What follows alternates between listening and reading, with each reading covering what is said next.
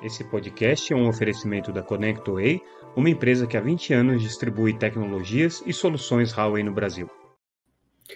Olá pessoal, tudo bem? Aqui é Samuel Possebon, editor da Teletime, e a gente está de volta com mais um episódio do nosso Boletim Teletime, o nosso podcast diário com as principais notícias do mercado de telecomunicações.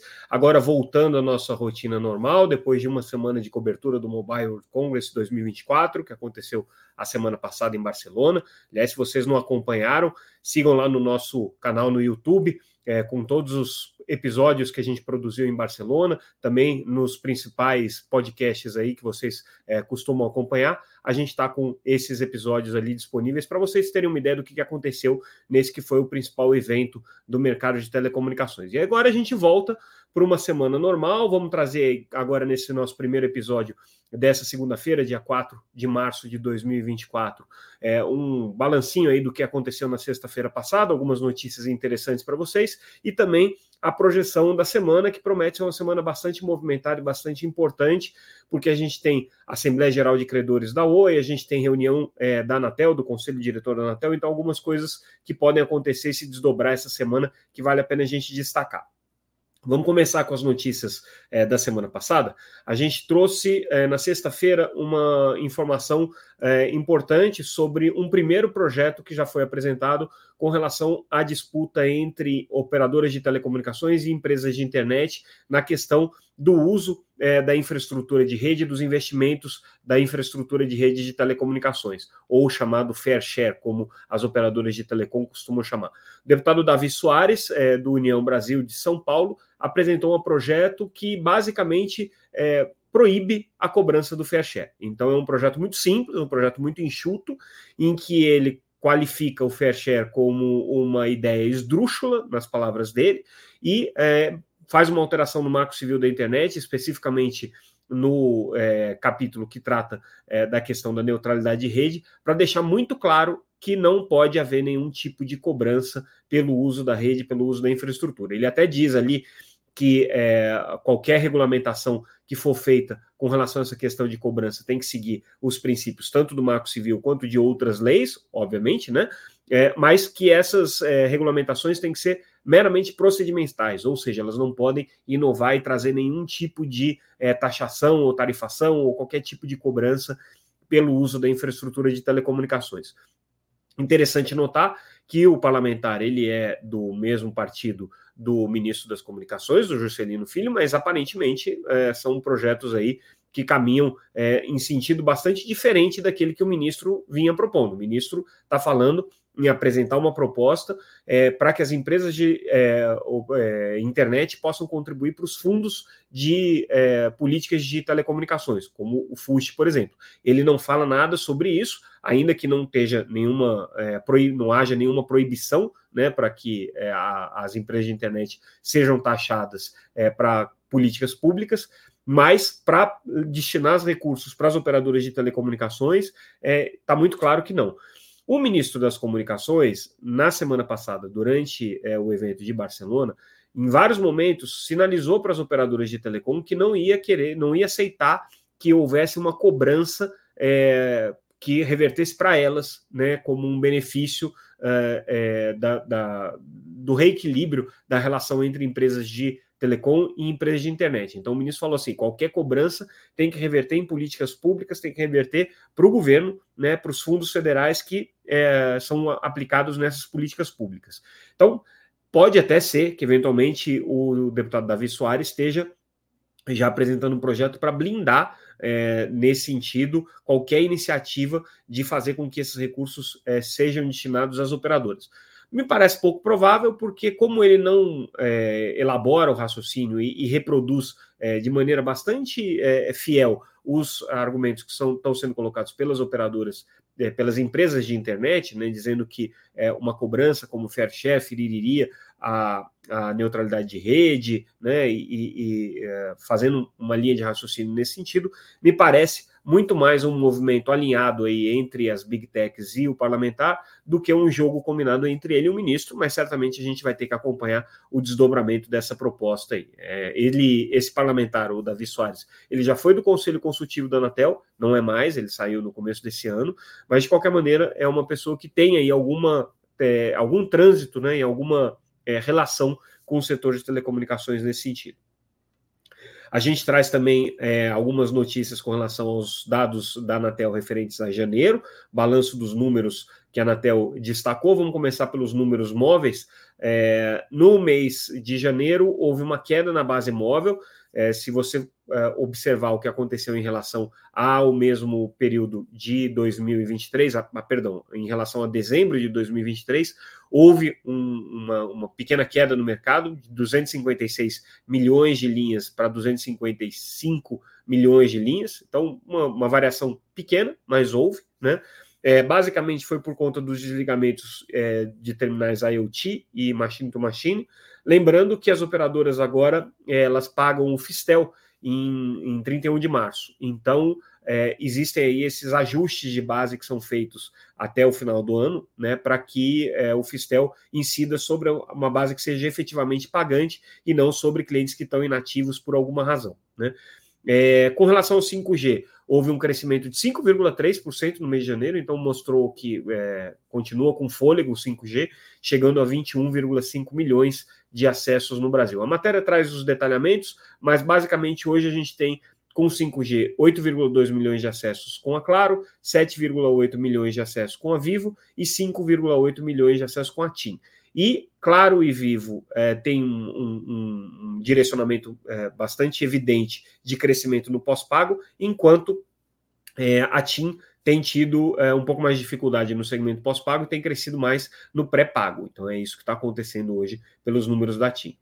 Olhando os dados de banda larga fixa, tá? o interessante é que é, Claro e Vivo continuam sendo as operadoras que mais crescem. No mês de janeiro, é, esse número, essa, essa realidade se, se, se manteve, cada uma delas crescendo aí da ordem de 48 milhões de acessos, muito parecidas, né? Uma disputa cada mês, uma cresce um pouquinho mais do que a outra. Elas são hoje as duas operadoras que puxam o mercado de banda larga, as operadoras regionais não estão conseguindo crescer na mesma proporção, ao contrário do que acontecia alguns anos atrás, né, em que você tinha as regionais crescendo num ritmo muito mais intenso e as grandes num ritmo mais lento. Agora não. Agora é, a Claro e a Vivo é que estão com essa disputa aí mais acirrada entre elas. É, a Claro é, chegou agora, que é a maior operadora né, de banda larga, chegou a marca, que é uma marca simbólica, só não quer dizer muita coisa, mas chegou a marca de 10 milhões de usuários de banda larga, então é um número expressivo. Já a Vivo, que é a maior operadora de banda larga em fibra, chegou a 6,23 milhões. A Oi teve uma pequena queda, tanto na fibra quanto na rede legada, é, perdeu um pouquinho de base aí, teve uma retraçãozinha, é, totalizando agora 4,77 milhões de banda larga fixa é, no, na, na, sua, na sua base de clientes. É, e telefonia fixa, obviamente, caiu também, né? Nem vou entrar em detalhes dos números, eles estão lá disponíveis no site. Quem tiver curiosidade pode olhar. Tanto telefonia fixa quanto TV por assinatura. Aliás, é, TV por assinatura a gente já não está dando mais os números, porque eles estão completamente distorcidos em relação à realidade do mercado. Como as operadoras de TV paga estão crescendo no streaming, mas é, esses números não são reportados pela Anatel, a gente ficar só registrando as quedas de base no SEAC já não faz muito sentido. Hoje o mercado de TV por assinatura na modalidade tradicional, no SEAC, tem cerca de 10 milhões de acessos, né? Mas a gente tem aí quase um milhão, é, um pouco mais de um milhão de acessos é, no, no, no, na modalidade OTT ou na modalidade streaming, que é prestada em cima das redes de banda larga e que não entra no, no cômputo da Anatel. Então não faria muito sentido a gente ficar fazendo esse reporte mês a mês.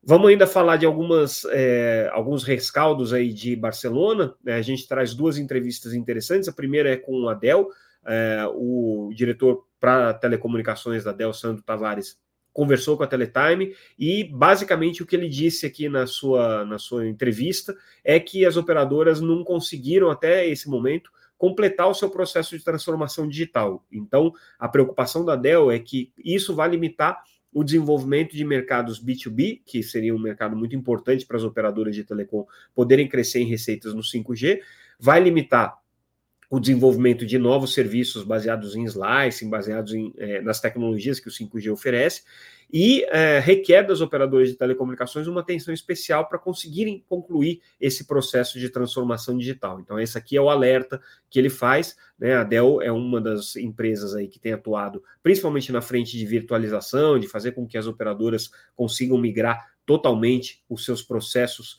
para um ambiente virtualizado, para um ambiente digital em cloud.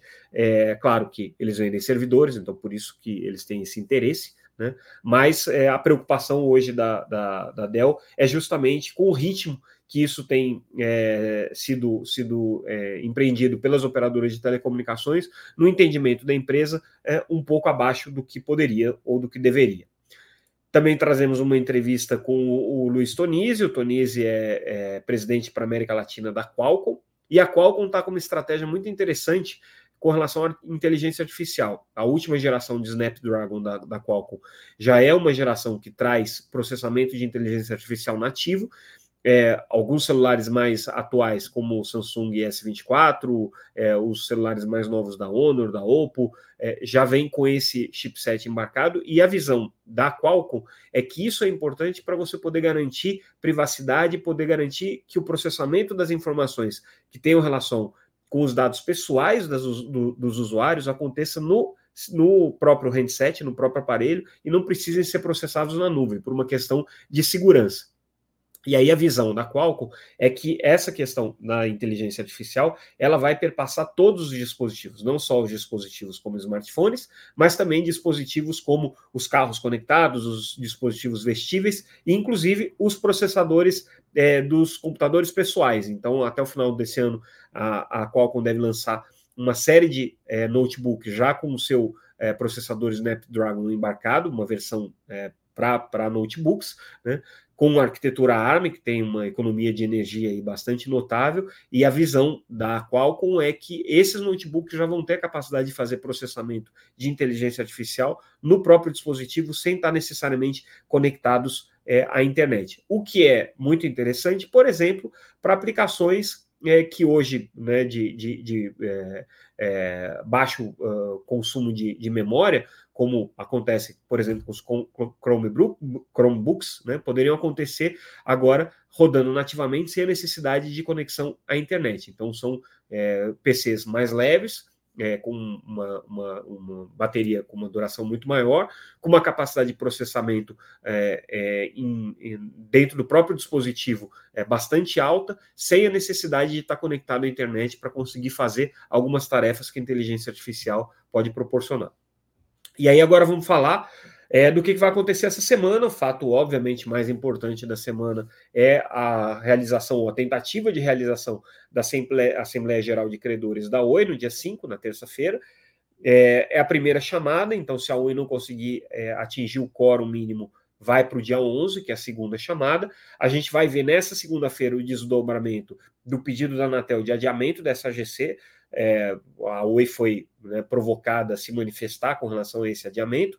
Vamos ver o que, que vai ficar no final das contas, né? Se vai haver ou não essa Assembleia Geral de Credores. Lembrando, como a gente é, destacou na sexta-feira, é, que é um cenário muito complexo, porque existe uma negociação que está acontecendo junto ao TCU, é, existe é, uma, um processo de arbitragem que está né, dentro desse, dessa negociação é, é, no Tribunal de Contas da União. Você tem é, uma negociação com os próprios credores, que é uma negociação ainda muito difícil, não, não, não há indicativos de que a, a, a Oi tenha conseguido pacificar todos os pontos de aresta. A gente tem um movimento de aparente tomada hostil do controle da operadora, principalmente pelo grupo do empresário Nelson Tanuri, que, é, ao que tudo indica, apesar das negativas oficiais, mas ao que tudo indica, tem feito um movimento de compra de ações é, para tentar a, influenciar no, no, no, nas decisões do conselho de administração da companhia. A gente tem um cenário de possível intervenção da Anatel é, caso né, a Assembleia Geral de Credores não, se, não, não, chegue a um entendimento e haja indicação do juiz da recuperação judicial é, pela, pela falência da, da, da, operadora, porque daí a Anatel teria que garantir o funcionamento, mas óbvio que hoje o desejo, tanto da Anatel quanto da Oi, é que a negociação é, seja concluída e que os credores aprovem o plano de recuperação tal como está. É, tem muita resistência ao plano, é, por uma série de razões, né? E eu, é, talvez hoje, nesse momento, a principal delas seja o, o, as vantagens que a Vital acabou tendo no meio desse processo, em detrimento de outros credores que não tiveram as mesmas condições, principalmente aqueles credores dos contratos de longo prazo, né, que é, é, não vão ter o mesmo benefício que a Vital teve. E, obviamente, outro, outro grande impasse aí que, que existe é a negociação das dívidas tributárias com, com é, a União, que corre em paralelo à negociação no Tribunal de Contas da União, que também existe aí uma indicação de que talvez a Oi não consiga fazer essa renegociação. De qualquer maneira, vamos nessa terça-feira ter é, um primeiro capítulo aí desse, dessa é, temporada final é, dessa recuperação judicial da Oi. Vamos ver como é que a coisa vai se desdobrar. E na quinta-feira tem reunião do conselho diretor da Anatel, não tem nada pautado com relação ao Oi, pelo menos é, a princípio a pauta está bem leve, inclusive, com poucos temas polêmicos. A Anatel deve discutir é, autorização de uso é, de, de é, órbita para duas constelações de satélite de órbita baixa voltadas para internet das coisas, sandbox regulatório também para comunicação via satélite direto ao dispositivo, ou D2D, né, ou é, Direct to Device, é, e não existe nenhuma perspectiva aí de discussão de temas com relação a Oi ou qualquer tipo de intervenção ou qualquer coisa do gênero, pelo menos nessa reunião na Anatel, não está assim na pauta que já foi publicada. Né? Eventualmente pode haver alguma mudança, mas por enquanto não tem nenhum sinal de que isso vai acontecer. E essa vai ser a semana que a gente vai ter é, com relação ao setor de telecomunicações, fortes emoções, muita coisa para se desdobrar ao longo dessa semana. A gente, como sempre, vai estar ligado, vocês vão estar ligados na Teletime, acompanhando aí o dia a dia do mercado. Mais uma vez, agradeço a audiência de vocês, agradeço a atenção de vocês, os comentários. Fiquem ligados nos nossos canais, no nosso site www.teletime.com.br, onde vocês conseguem ler todas essas matérias aqui na íntegra, e também nas redes sociais, sempre como arroba Teletime News. É isso, pessoal. Obrigado pela audiência, obrigado pela atenção, até mais.